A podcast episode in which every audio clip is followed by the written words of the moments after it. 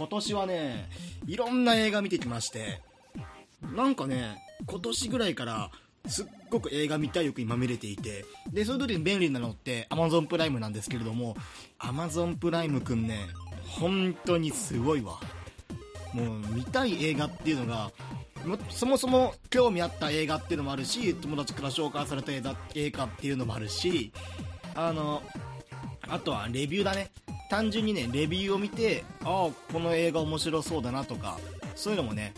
その自分の見る映画の指標になるからね、すごくいいんですけれども、今年はね、結構映画見てきまして、まあ、本当の映画好きからすると、ああ、そんなもんかっていう本数なんですけれども、一般人からするとね、結構見てるなっていう方なんですよね。多分今年20本か30本ぐらい映画見ているはずなので、まあそこそこ見てる方なんじゃないかなっていうのを思いますね。で、えーっとね、普段ね、映画見るときっていうのは、あの、Amazon プライムから見て、で、あの、パソコンのモニター、もしくは、あの、iPhone 持ってますんで、iPhone から、えーっと、Amazon のビデオの方のアプリダウンロードして、で、Wi-Fi 経由でダウンロードして、やっぱストリーミング再生すると、すぐにね、あのー通信制限来ちゃうんで、えー Wi-Fi でダウンロードして、まあ、通勤途中とかに見てるっていう感じなんですけれども、今年の6月くらいかな、あの家帰るために、ちょっと急いでて、胸ポケットに、あのー iPhone 入れたまま走ってたら、胸ポケットから iPhone がスポンと飛び出して、で、そのままね、あのーコンクリートの上に、この iPhone の、あの、もあ画面の方からね、液晶の方から落としちゃって、で、この iPhone って、僕はあの3年ぐらい前から雑に使ってきて、で、何度も落としてるんですよね。家でも落とすし、もう外出先でも落とすしっていう。なんで、もう落とすたびにね、この不思議とね、モニターがね、割れたことなかったんですよ。この液晶部分が。液晶部分割れたことなかったんで、いやもう今回も余裕でしょうと思ってたら、まあなんだろうね、当たりどころが悪かったのかな？バッキバキに言われて。で、それ、で、それから、あの、バキバキに言われちゃうとね、僕よく見る映画っていうのが、あの洋画よく見るんで、あの、字幕をね、あの読みながら映画鑑賞するんですけれども、この字幕がね、ちょうど映る部分のところがもうバッキバキに言われちゃってて、もう、見えないんだけどこれみたいな。こう読むの一苦労だし、映画見てるだけでも目が痛くなるみたいな、そんなことだったんで、あのやっぱりね、液晶画面ね、しかも文字ね、特に、特に文字読むときに、あのモニターの液晶の部分がね、ちっちゃいと、本当に目に良くない。なんで僕出勤前からこんな目を疲れて、で、出勤した後もデスクワークで、ほぼほぼ1日8時間から9時間は PC のモニターを見続けるっていう生活してるのに、朝の通勤時間でこんなにやられてたら、これは持たないなと思いまして、で、えー今回の Amazon のサイバーマンデー、えーまあ、ネットショップ上での一番のね、えー、と大きなセールを12月の頭かな、えー金曜日、土曜日、日曜日、あと月曜日の夕方ぐらいまでサイバーマンデーということで、で、えっ、と、まあ基本ね、サイバーマンデーだろうが、サマーセールだろうが、スプリングセールだろうが、結局ね、何が一番安く手に入るか、何が一番安い値段で出てくるかっていうのは、まあ、一つは、もう売れ残りっていうかもう、在庫処理みたいな形で安くなるパターンと、あとはもう在庫がいっぱいありますよっていう。例えばその、毎回ね、セールに出てくるやつといえば、あの、飲み物系とかね、段ボールに入った、その、ミネラルウォーター1リットル、えー6本入りを、1本あたり75円の値段で売りますよみたいな、そんな感じのセールがね、あって。で、これね、一瞬で終わる。業者が何か分かんないんですけど、一瞬でね、あの、売り切れですみたいな、キャンセル待ちですみたいになるんですけれども、やっぱりね、アマゾンのセールだから、アマゾン製品を買うのが一番ね、値引き率がいいんですよ。というわけで今回僕がね、気になったのが、えー Kindle Fire。Kindle Fire H HD の10かな。今一番新しいやつ。これ普通に買うと、確かね、1万と7000だか2万円ぐらいするんですよねでそれがえっ、とサイバーマンデー特別価格マイナス3000円それとさらに、えー、Amazon プライム会員ならばこのマイナス3000円からもうめマイナス4000円上乗せしてマイナス7000円で売りますよっていうセールが始まっていてこれ多分ね一番お買い得商品なんじゃないかなと思うんですよね。あのあ Amazon の製品の中で。でそれプラス最近ねあの世の中便利になったなと思うんですけれどもえーと、グルナビ、まあ、宴会とかねあの居酒屋の予約サイトグルナビ。僕あの会社の、あの、飲み会の幹事とかを何度かやってたおかげでこれグルナビ経由で予約してそうすると予約した時にポイントっていうのが付与されてましてね。でこのポイントを、あの、例えばグルナビの今後使う居酒屋の居酒屋の値段の割引に使えますよっていうのの他に Amazon ギフト券に変換できますよっていう。そのおかげで、あの過去僕、今年かな、3回ぐらい、あのー、飲み会、幹事としてセッティングしたんですけれども、おかげで、えー、3000円分の Amazon ギフト券に変換できますよということで、これも変換してきて、合計で、えー、と1万円分、値引きをね、適用させて、えー、Kindle Fire HD10 を買うっていう、おかげでね、ほぼほぼ半額の値段で、えー、Kindle Fire を購入できるっていうね。ただね、一つだけねミスしたなっていうのがあの買うのが遅かったんですよね。サイバーマンデー。金曜日の18時から土日月曜日の23時59分まであるんですけれどもで僕あのプライム会員なんで購入してその翌日にはあの家に届きますよっていうまあまあそういうプライム特有のね年年間年会費4500円ぐらいかな5000円ぐらいかな払ってるので、まあ、そのぐらいのね恩恵を受けてもいいんじゃないかなと思うんですけれどもまあ本当便利な世の中だなと思いますね、えー、あのー、ネットショップして買ってからもう早ければもう24時間以内に届くっていう生活っていうのはすごいよね5年前10年前だと多分考えられなかったんですけれどもやっぱそういう便利なのいるのかなってただ、えー、っと、買うのがね、僕、月曜日のサイバーマンデー終了ぐらいに買って、いつもね、日和口なんですよね。サイバーマンデー始まる前から、Kindle Fire の HD の点が欲しいな、欲しいなって思ってたのにもかかわらず、金曜日ね、セール始まってすぐに、やっぱりお金、あの、高いものだから買うの、ちょっとあの、尻つぼみっていうか、まあちょっと、ね、あの、尻つぼみじゃないよ。ちょっとまあ悩んじゃうなっていう時期があって、その時間がね、うん、悪かったのかな、もう月曜日まで2日間で、悩んでようやく買うっていうぐらい小子者なんで、本来であれば1日で届くはずの、えー、Kindle Fire が、え、っと、1週間待ちっていう、あの、もう在庫ないんで、みたいな。届くのは、多分クリスマスのなる前ぐらいに届くよみたいなことを予約サイトに書いてあって、うん、しょんぼりみたいな。まあ、多分ね、今年僕は実家帰るんで、この Kindle Fire 持って、しこたまね、映画をね、ダウンロードして、で、まあ、夜な夜な映画を見るんだろうなっていう、そんなこと思うんですけれども、でも今年ね、えー、たくさん映画見ました。まあ20本か30本ぐらい。見た中で、まあ自分のね、おすすめの映画っていうのもね、まあ、この場で紹介していこうかなっていう次第でございますと思ったんだけどさ、このポッドキャスト、あのー 僕、オープニングは、まあ、フリートーク。えーと、後半部分は、まあ、本編はゲームの紹介をするっていうポッドキャストなんだけれども、もう、大きくさ、変えちゃってさ、オープニングは映画の話、あ本編はゲームの話みたいな感じでもいいかもしんない。あの、それぐらいね、僕は今、映画の紹介するストックは結構あるんで、もう今年1年間でために溜め込んだので、えー、あとね、自分のメモを見るか。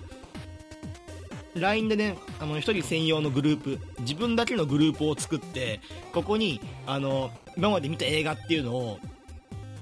まあ、タイトルだけね、書き込んで、まあ、今後はね、あの、感想とかも書こうかなと思ってるんですけど、まあ、めんどくさいんで、えっ、ー、と、まあ、ここ数ヶ月映画をまとめる見た映画をまとめるっていうタイトルで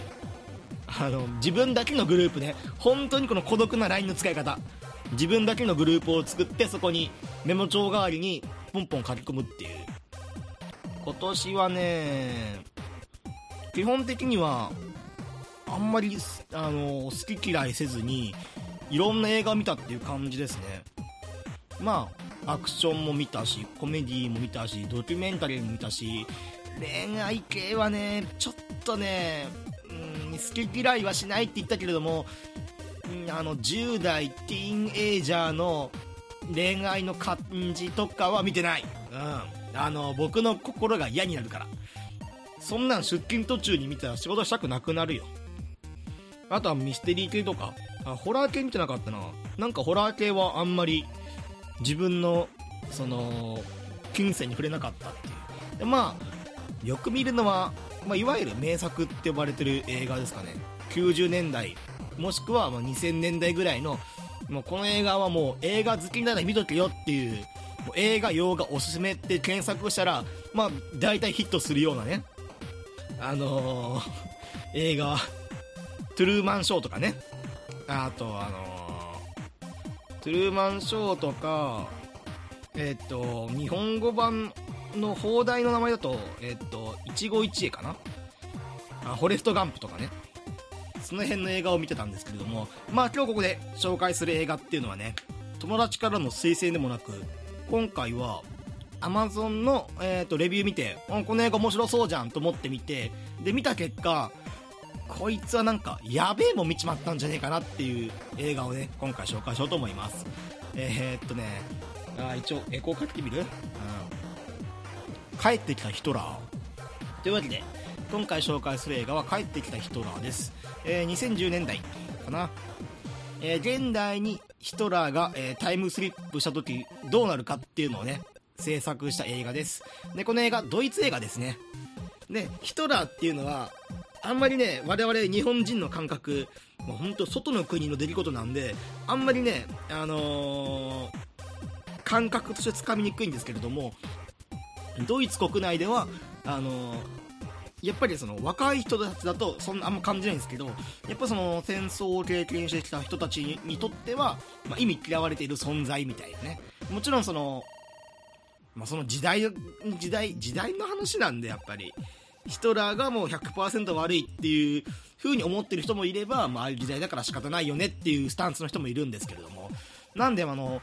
ドイツ映画でそのドイツ人が作ってて、えー、っとヒトラーを題材にするっていうことのその挑戦っぷりあのー、ねドイツ式のあのヒトラーの挨拶ねあれでヒトラーみたいなあのー左腕を上げて胸の高さまで上げてこう挨拶をするっていうのはまあ、向こうの国では禁止されてることだしそれすることに対しても失礼に当たるし最悪なんか、あの、場所が場所ならば交流所にねああ刑務所に1日みたいなこともあるんですけれども、まあ、今回はこのヒトラー。現代にもしヒトラーが生まれあタイムスリップをしてでそのヒトラーが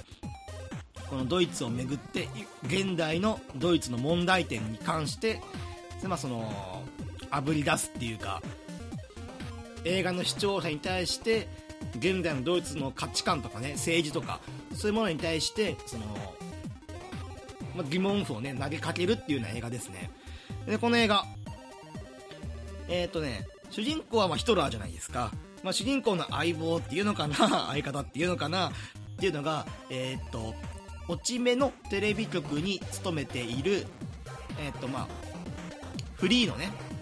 まあ、ライターかな、あれは。フリーのライターが、えっ、ー、と、もう一人の主人公です。で、まあ、自分のドキュメンタリー番組を作ってるその中で、偶然、ヒトラーが映り込んだことによって、このヒトラーを探して、で、その、最初は、あの、もうだ、誰、誰もね、あの、タイムスリップをしたような人なんと思ってないんで、あの、おヒトラーのコスプレしとるやんけみたいなおこいつ面白そうやんけっていうテレビ局特有のねあの悪いやつ。あのおこの一般人おもろそうやんけうちらの番組に扱って面白かったろみたいな。あの最近はねあのもうやってないけど。えっ、と明石家さんまの方のあのー、ご長寿のクイズ番組みたいな。あれガチだったのかなってたまに思うんだよね。なんかもう80、90まで生きたおじいさん、おばあさん3人ぐらい集ま捕まえてでなんかクイズ出して珍回答を笑うみたいなそういう番組あったよね。今思うとあれはあのタレント事務所の人なんじゃねえかっていうのをよく思うんですけれども最近そういう番組なくなったねなんか。あとあの引っ越しおばさんみたいなね。ああれもね兵庫県なんですよね。我が故郷。兵庫県。引っ越し。引っ越し。さっさと引っ越ししばくぞと。あのあれも大体あのどのね民放局も NHK でさえも取り上げてたんだよね。あれも1ヶ月ぐらいかな。ずっとあのワイドショーとかであの一般人の騒音おばさんを取り上げてでみんなでもう笑い物にしてみたいな。そ何の話してんの今？まそういう怖さもあったけれども。まあそういう。おヒトラーのコスプレしとるやんけ。おもろおもろそうやなみたいな。ようアイルヒトラーおう今日はどこに行くんだい？みたいな。そんな感じのドキュメンタリー番組を、えー撮ろうみたいな。でこのフリーのライターの方ももう大きなスクープがないとお前は契約を切って無職にするぞっていう風にあ上司から言われてたんでじゃあ俺に時間をくれと。俺に時間と金をくれと。今あのアイル・ヒトラーの生まれ変わりを見つけたと。だから俺はこいつと旅をしてドイツを巡って今のこのドイツの問題点社会番組を作るから時間をくれっていう風にチーフに行ってでこのアイル・ヒトラーを連れてあの旅に出かけるっていうそういう映画です。この映画ね社会実験も兼ねてるのかなっていう風なところがあってそこが僕一番好きなんですけれども時たまねあーごめんね。時たまじゃないな。このえっ、とライターが作るドあドキュメンタリー番組っていうのがヒトラーがその社会情勢を語るみたいなそういう風なドキュメンタリー番組を作ろうと。で旅の行く先行く先でその現地のドイツ人に、えーインタビューをしてもらってでそれをつなぎ合わせて、えー番組を作ろうみたいな。そういうことなんですけれどもなんでインタビューシーンっていうのがねたまに入るんですよ。そのインタビューシーンなんだけれども明らかに映画の HD 画質からちょっと撮ってでそのなんて言うんだろうね。動画の滑らかさ。あのー例えば映画の画面が FPS60 だとしたらインタビューシーンだけ FPS30 になってますよみたいな。そんな感じで演出で撮ってるんだけれどもこれねヒトラーが行っているあのインタビューシーン。これはねあエキストラを使ってこういうシーンを撮りましたじゃなくてあのこのドイツに住む一般市民の人に対してインタビューを行っているっていう。でしかもあのヒトラーの格好でねあのドイツでは結構タブーとされているヒトラーの格好をしてこの国の今の問題何ですか？みたいなことを問いかけると、まあ、そうするとねやっぱねあの反応はねまちまちなんですよね。あの面白がって写真撮る人もいる。もちろんあのドイツも YouTube あの大流行中ですのでもう全世界大流行中なんだけれども、まあ、YouTube にね動画を投稿する人もいる。で YouTuber がその今ドイツでヒトラーが現れたみたいな何なんだっていう悪ふざけなのか我が国に対する侮辱なのかっていう。まああの時間が経つにつれてあのあこれ映画のプロモーションなんだなっていうのを、まあ、認知し始めるんだけど、まあ、あのある意味宣伝もね担ってるっていう。でまあドイツに現れたヒトラーが一般市民に対してインタビューしていてもうあなたなんて嫌いだからどっか行ってくださいっていう人もいれば面白がってちゃんと答える人もいるっていう、まあ、大体はね今このドイツの問題はこの移民政策に苦しんでいますよっていう風な解消する人がいてでそれに対してヒトラーがああもう我があのー偉大なる血統のドイツの地以外の汚れた血がこの地に入ってくるなんてことは考えられないと。それはもう私の本望ではないみたいなそんなことを言うんですよね。で、まあ、そういうの繰り返していってであのあこの今ドイツの抱える問題っていうのが見えてきたよみたいな。そういう映画ですね。でまあ最後、まあ、ラストシーンはちょっと SF チックに終わるっていう、まあ、ある意味なんか日本の映画じゃあんまり見ないようなちょっとなんなんだろうね。ビターな感じで終わるんだけれどもまあそういう映画です。なんなんだろうね。僕今年映画20分ぐらい見てきてで映画見て大体面白かった映画とかまあまあ笑って泣いて感動してで最後はみんなが望むようなハッピーエンドになるみたいな、まあ、そういう映画も好きだし。なあまあ僕途中らへん今年のね途中らへんはまあ帰ってきたヒトラーみたいなまあそういうドイツの第一次世界大戦のユダヤ人迫害みたいなそういうのを題材にした映画っていうのも、まあ、23本ぐらい見てきて、まあ、どれもねむごったらしい内容でまあ戦争とかなんかなんか種族間のななんかもうこういうのバカバカしいなみたいなみんな仲良くやればいいじゃんっていう風な感想しか抱かなかった僕がこの帰ってきたヒトラーを見た後見た後にやったことっていうのがドイツの現現在のあの問題とか首相があの移民政策は完全に失敗だったっていう風なのを述べるようななんかその記事とかねそういう社会情勢とかに目を向けたっていう意味ではなんかの映画ってやっぱり自分の心を動かされる。もしくはその見た後に自分の人生さえも変えてしまうような自分の行動そのものに影響を与えるっていう意味では僕はあの帰ってきたヒトラーっていうのは一番なんかその後にあの見た後に現代のドイツの、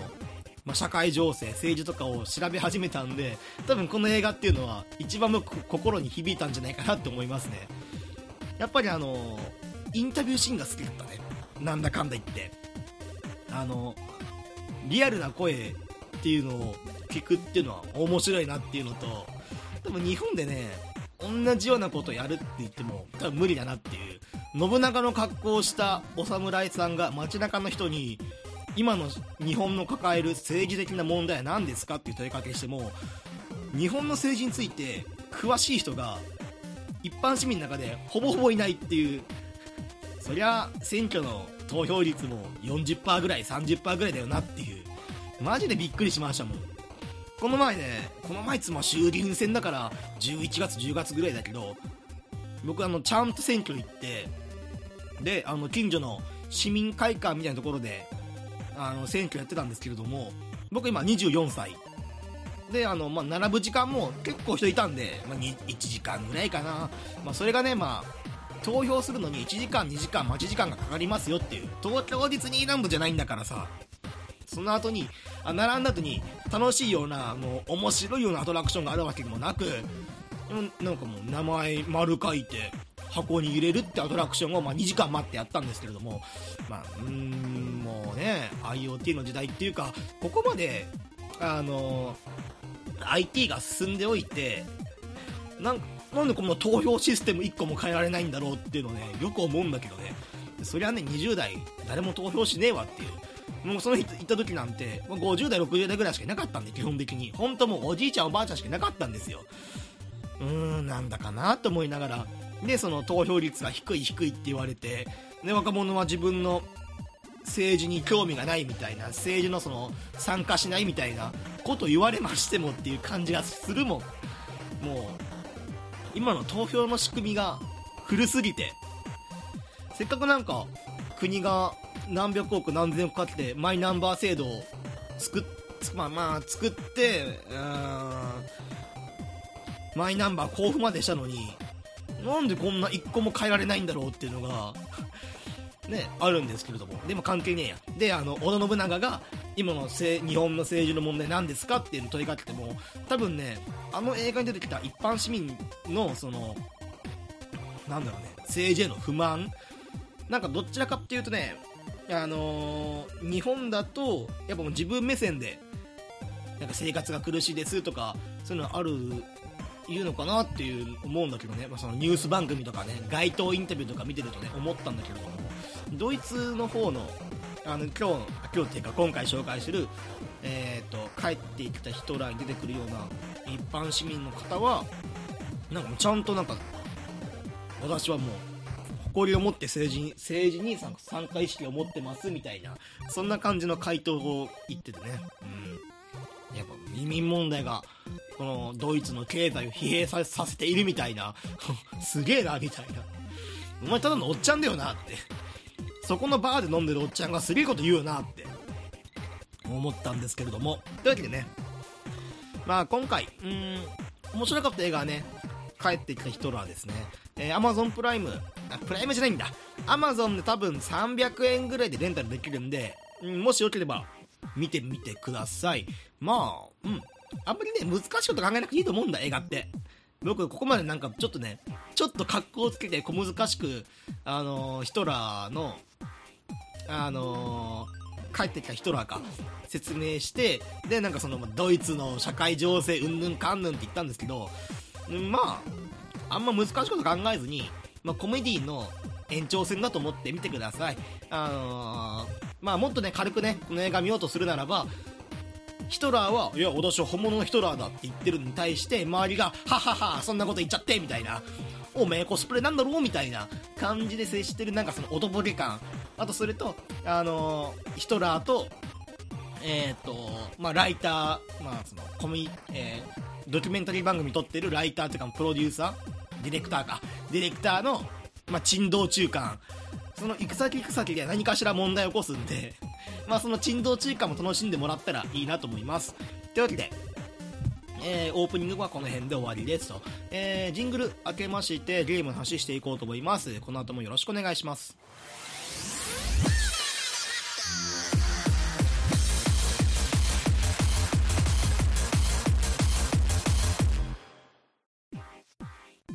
はい。というわけで、ジングル開けまして、えー、ゲームの話していこうと思います。えー、今回紹介するゲームはこちら。バルハラ。というわけで、今回紹介するのはバルハラ。えー、正式名称は、えー、サイバーパンクバー、バー、ん？ごめんね。サイバーパンクバーアドベンチャーゲームバルハラです。長いね。思わずね、なんていう名前だっけなっていうのね、あのー、頭の中で繰り返すぐらいには、ちょっとね、言いづらかったんですけれども、ね、このゲームね、どんなゲームかっていうと、えー、と現代よりも何百年も先の、えー、未来のお話です。で、その未来の中で、えー、と主人公のバーテンダー、えー、リルになって、あ、ジルか。ジルになって、えー、バーテンダーなんで、まあ、毎毎晩毎晩バーに出勤してお客さんの話を聞いたりとかでまあ注文通りのオーダーをねこなしてカクテルを出すっていうそういうゲームですただそれだけですはいで、えーと、サイバーパンクですので、まあ、サイバーパンクねなんとなくの意味でしか分かってないんですけれども、まあ、ウィキペディアで見た時に、まあ、そのめちゃくちゃ簡単に言うと未来のもっと IT とか SF とかが、えーとまあ、現代社会にうまく、えーと結びついた、まあ、今ではないもっと未来のフィクションの物語ですっていうのがサイバーパンク。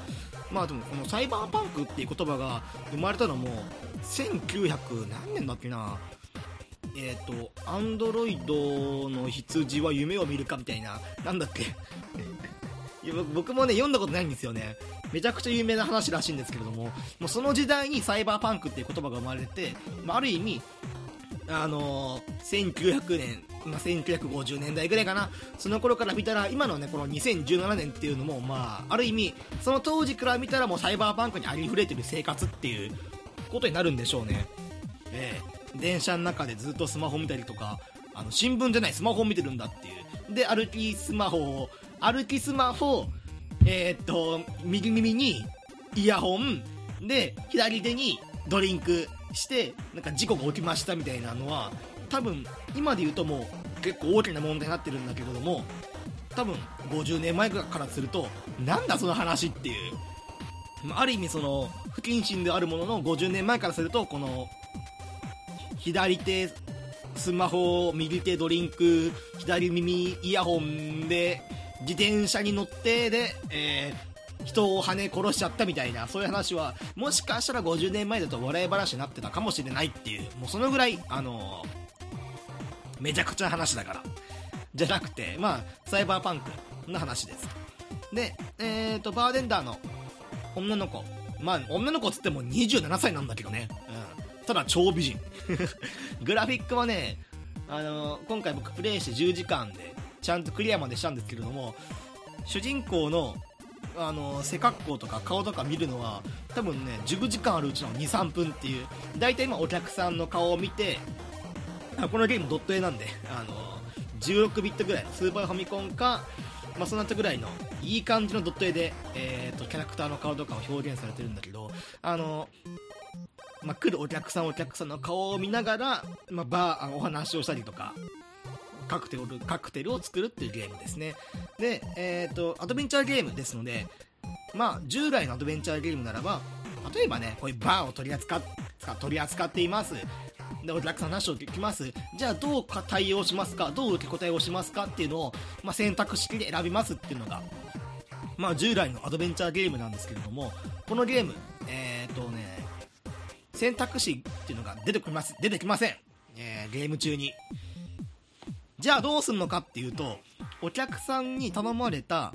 あのー、お酒ですね。これを注文通りに出す。もしくは注文してこなかった場合あの注文してこなかったっていうかいつもならばこの人はあのこの甘い系のカクテルを頼む頼むのにもかかわらず今日は何かあのいつもとは違う酸っぱい系であるとかあの度数が高いあの強いアルコールを頼むなっていう時にはでしかもその人が結構落ち込んでるとかいつもの様子とは違うっていう場合にはあえてその注文されたもの以外のドリンクを出すことによって話がね変わってきますよっていうそういうゲームです。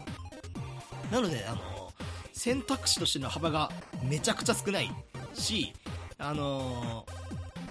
このカクテルを作るのもレシピを見て材料通りに入れてで5秒あのシェイクするかでちょあ5秒以上シェイクして、まあ、ミックスさせるかのまあ、本当レシピ通りに作るんですよ。材料投入してボタンを押してあのシェイクしてるんでいいタイミングになったらストップっていうボタンを押してそれでサクセス。ちゃんとしたものできましたか？もしくは全然違うものできちゃいましたね。失敗数できましできちゃいましたねっていうのを。この2つ。で、えー、成功したらあドリンク出してお話が進みますよっていう。で失敗した場合にペナルティとか特になくてリセットっていうボタンを押してもう一回一からやり直しみたいな。あのドリンク作り直してあの提供しますっていう風なあのゲームなんで特にあのお酒を作るシーンとかではミニゲーム要素としてもかなり味は薄いんですけれどもただこれがメインじゃないんで結局何がメインかっていうとあの、まあ、お客さんとの対話シーン。それとこの、えー2000えーと、今よりも200年300年後のでしかもえーと、架空の都市グル、えーと、グリッチシティか。グリッチシティっていうあのー、グリッチシティもねすごいとこなんですよね。あのー、マネーダックス。え、ー、とタックスヘブンか。あのマネーロンダリングとかそういう、ね、もう悪いことガンガンやってますよみたいな。で治安も超悪いですよみたいな。でそんなとこに、あのバルハラっていうバーに迷い込む、まあ、ある意味子羊たちなんですよね。バーに迷い込む人たちって。何かどこかしら悩みとか気持ち的に心的に暗い部分を持ち合わせた人が、まあ、ドリンクお酒を飲んでその明日への活力につなげていくっていうゲームですね。で主人公はただのバーテンダーなんで世界を救うとかもっと言うとその RPG みたいな困ってる人の根本的な悩みを断ち切るってことはしないんですよね。例えばなんかえっ、ー、となんだろうな。なんか悪いおやつさんが、おやつさんが おやつさんが、借金にまみれていて、で、その、悪いね、金貸しですよ。金貸しが、あの、借金、おやつさんに借金させてあげて、で、期限までに返せなかったから、へへへ、この娘、いただいて行くぜ、みたいな、そういうね。で、おやつさんが、その、必殺仕事人に、あの、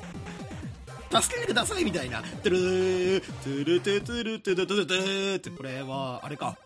暴れん坊将軍が、トゥートゥルー、トゥトゥトゥル、ヘイみたいな、え、天誅みたいな、そんな感じじゃなくて、根本的な原因をね、断ち切るんじゃなくて、アンドの話を聞くだけ。だって、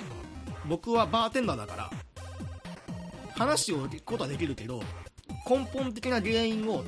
断ち切ることができないっていう、まあ、アドバイスぐらいはね、まあ、そのバーテンダーとてあのお客さんとの会話の中で生まれるんだけれどもうーん声だ声だてーてれーててーてれーみたいなことには発展しないっていう。ああくまでも話を聞くだけ。であのまあ翌日、まあ、翌々日、まあ、その後どうなったかみたいな話を聞いてみて。でまあ順調になんか話進んでいるのか。進んでないのかみたいな。もうそれ本当聞くだけのゲームです。で話はねほとんどがもうほとんどっていうかもう9割だね9割あのバーテンバーテンの中で進んでで1割は自宅で進むみたいなそういう話なんでこのグリッチシティの外の世界のことが結局ねゲームプレイを通してもよくわかんないっていうこのグリッチシティを牛耳っている財閥の集団が何を考えているかとか。だからまああんまネタバレとか挟みませんよ。今更ですけどね。あのとある銀行で襲撃が起きましたみたいな。えなんで？みたいな。うんでもそういう街だからみたいな。ただまあその店員の店員じゃないや。えっ、ー、とお客さんの中にはそういうその日ちょうど銀行にいましたよみたいな人も来店するしみたいな。そんな感じのゲーム。でねお客さんもねほんとね困ったちゃんばっかなんですよお客さんが。自分はもう権力のトップにあるもう編集部のトップだから自分よりも下のやつはガンガンもう顎で使ってやるぜみたいな編集長のおっさんもいるし。で200年後300年後の世界の本当にもうサイバーパンク SF 僕ね昔 SF のことを野村慎吾コロコロコミックで小学生向けの下ネタの漫画を描いてた野村し野村慎吾先生曰く SF サイエンスフィクションじゃなくてすっごい不思議と思い込んでたぐらいには SF の世界なんでこのバラハラっていうゲームは。えーと見た目は10代から10代だね。10代の、まあ、ティーンエイジャーぐらいに見える、えー、ロボット。この人間そっくりのロボット。でかつ売春婦みたいな。そドロシーちゃんのドロシーちゃんっていうロボットがいるんですよ。でその子は売春婦なんですよ。ロボットなんだけど人間相手にしてる、えー、そういう困ったお客さんもいればいやもう凄腕のハッカー。もう友達の女性のもう凄腕ハッカーがいたりとか。でこのゲーム忘れてた。あの性に性に関してはめちゃくちゃね開けすぎオープンにしてるゲームなんでえーと例えばまあ LGBT かな？レズゲートランスジェンダー。この問題に関してもこれかなり解決されてるっていうかもう女性同士で結婚するの当たり前みたいな。ある意味なんなんだろうあのゲームの中で男性と女性が付き合ってる率よりももうだ同性同士が付き合ってますよみたいなそういう風な割合のが高いゲーム。てか高い世界。で主人公のバーテンダーもえっ、ー、と昔、えっ、ー、と大学生時代に彼女がいましたよみたいな。女の子なんだけどね。でしかも今はその自分のバーテンダーのボス。これもね女性なんですけれどもあの義手か。腕をねあの義手をしたこのバーテンダーのオーナーに惚れてますよみたいなそういう話もあったりなかったりみたいなのね。であしかもそういうバーなんで7割8割ぐらいはめっちゃ下そうな話。もう下ネタばっかり。あのー描写あの絵での描写ないんだけれども文字での表現がバーテンダーでもうすっげええぐいもう下ネタの話ばっかりしてる。てかこのゲームの7割ぐらいが下ネタの話しかしてない。2割はあのなんかもうよくわかんない話。もうなんかうちの店にあの喋れる犬がバーテンダーとして来たぜみたいな、もう何の話してんの今みたいな。でもこいつ何もしないぜみたいな。はははみたいな。何の話なんだこれみたいな感じと、あと1割はちょっと真面目な話も入ってる。うんとね、これはね、ほんとネタバレだから言わないんですけど、ちょっとね、僕の心もね、揺さぶられるような大きな話。やっぱ人間逃げてた、逃げてるばっかりじゃダメだよねみたいな。そういう話もね、あるんだけれども、まあそれはもう、このゲームに興味を持って、まあプレイする人が、まあ見ればいい話なんで、これはまあいいや。で、まあ BGM も素晴らしいしね。あとこのゲーム、えー、制作会社っていうかまあ制作チームかな。これが、えー、スケバンゲームズっていうんですけれども、あ、スケバンゲームズ。うん。あ日本の同人のサークルかなと思ったんですけど、なんとこのゲーム、えー、ベネズエラですね。制作が。ベネズエラ人の5人か10人ぐらいで作ったゲーム。でこのゲーム自体もめちゃくちゃねあの日本に対するリスペクトで作られてるゲームで。今ぶ、えー舞台こそは200年300年後のえっ、と、まあ、架空の都市をあのー架空の都市を題材にしてるんだけれども突然ね日本人名が出てきたりとかこういうなんかプロレスラー日本のプロレスラーの〇〇選手がみたいな感じの話を急にしたりとかね。何なんだこのゲームっていうか。ベネズエラってどこみたいな。これね本当に申し訳ない。あの地理がね本当に弱く弱くて。もう日本の中でも都道府県僕はあの兵庫出身なんで西の方は分かるんですけれども例えばその中部地方とかね東北地方の宮城とえっ、と宮城県と秋田県ってどっちが日本海側だっけみたいなもしかしたらどっちも日本海側なんじゃないかっていう不安もあるんだけれども場所関係どっちだっけっていうぐらいのええ多分小学4年生とかの方が日本の地理に関しては詳しいんじゃないかっていう24歳の僕と比べてもねっていうぐらい思うんだけれどもベネズエラってどこだっけみたいな。僕ね、あのーちゃんと Google で調べるまでは僕あのベネズエラは、えーアフリカだと思ってました。アフリカにベネズエラってあるんだなって思ってたんですけどちゃんと調べたら北アメリカって書いてあってでも北アメリカってどこみたいな。僕の中でアメリカっていうともうワシントン DC ラスベガス。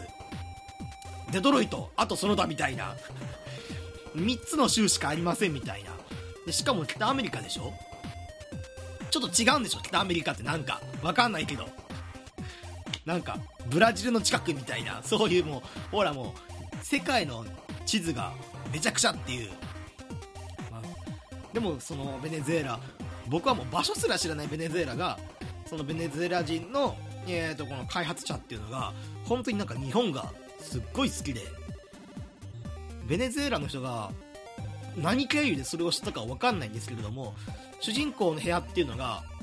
あのまあセーブ画面とかもあの主人公の部屋出るんですけども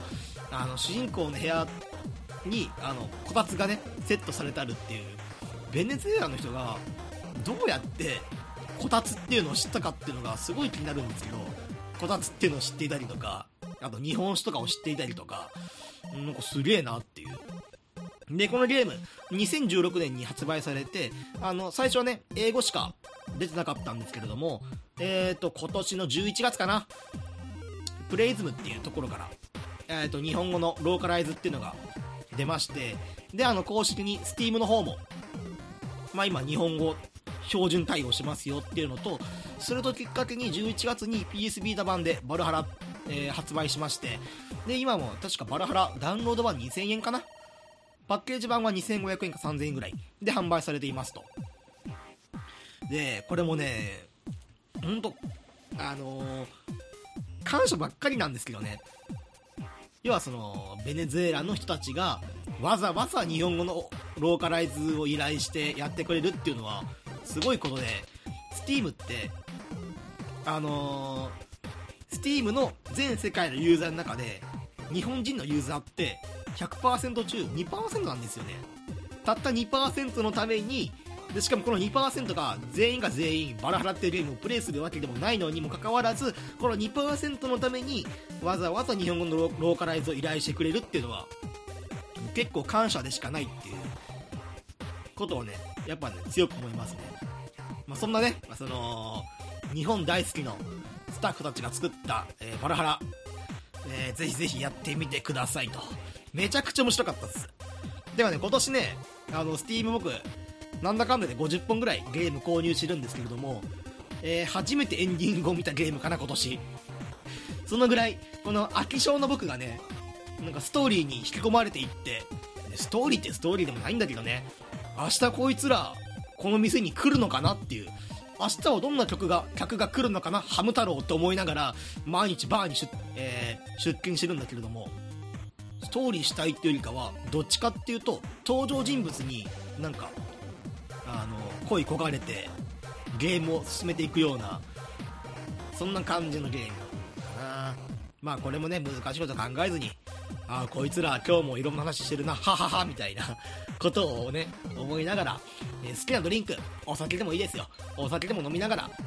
えープレイしていくのがいいんじゃないかなと思いますということで、えー今週は、えーこの辺で今週結構喋ったね。というわけでえーと面白くなければゲームじゃない。えーとツイッター、えーやっております。えー P が主に PODCST アンダーバー GME PODCST アンダーバー GME 面白くなければゲームじゃない。えーとメールも募集はしているつもりです。ただ、えー今手元にメールアドレスが書かれた紙がないんで、えーみんなで調べてね。というわけで。適当というわけで、えー来週もよろしくお願いしますというか来週はもうやばいね。そろそろ年末だね。年末だし今思ったんだけどあのーこのポッドキャストいつの間にか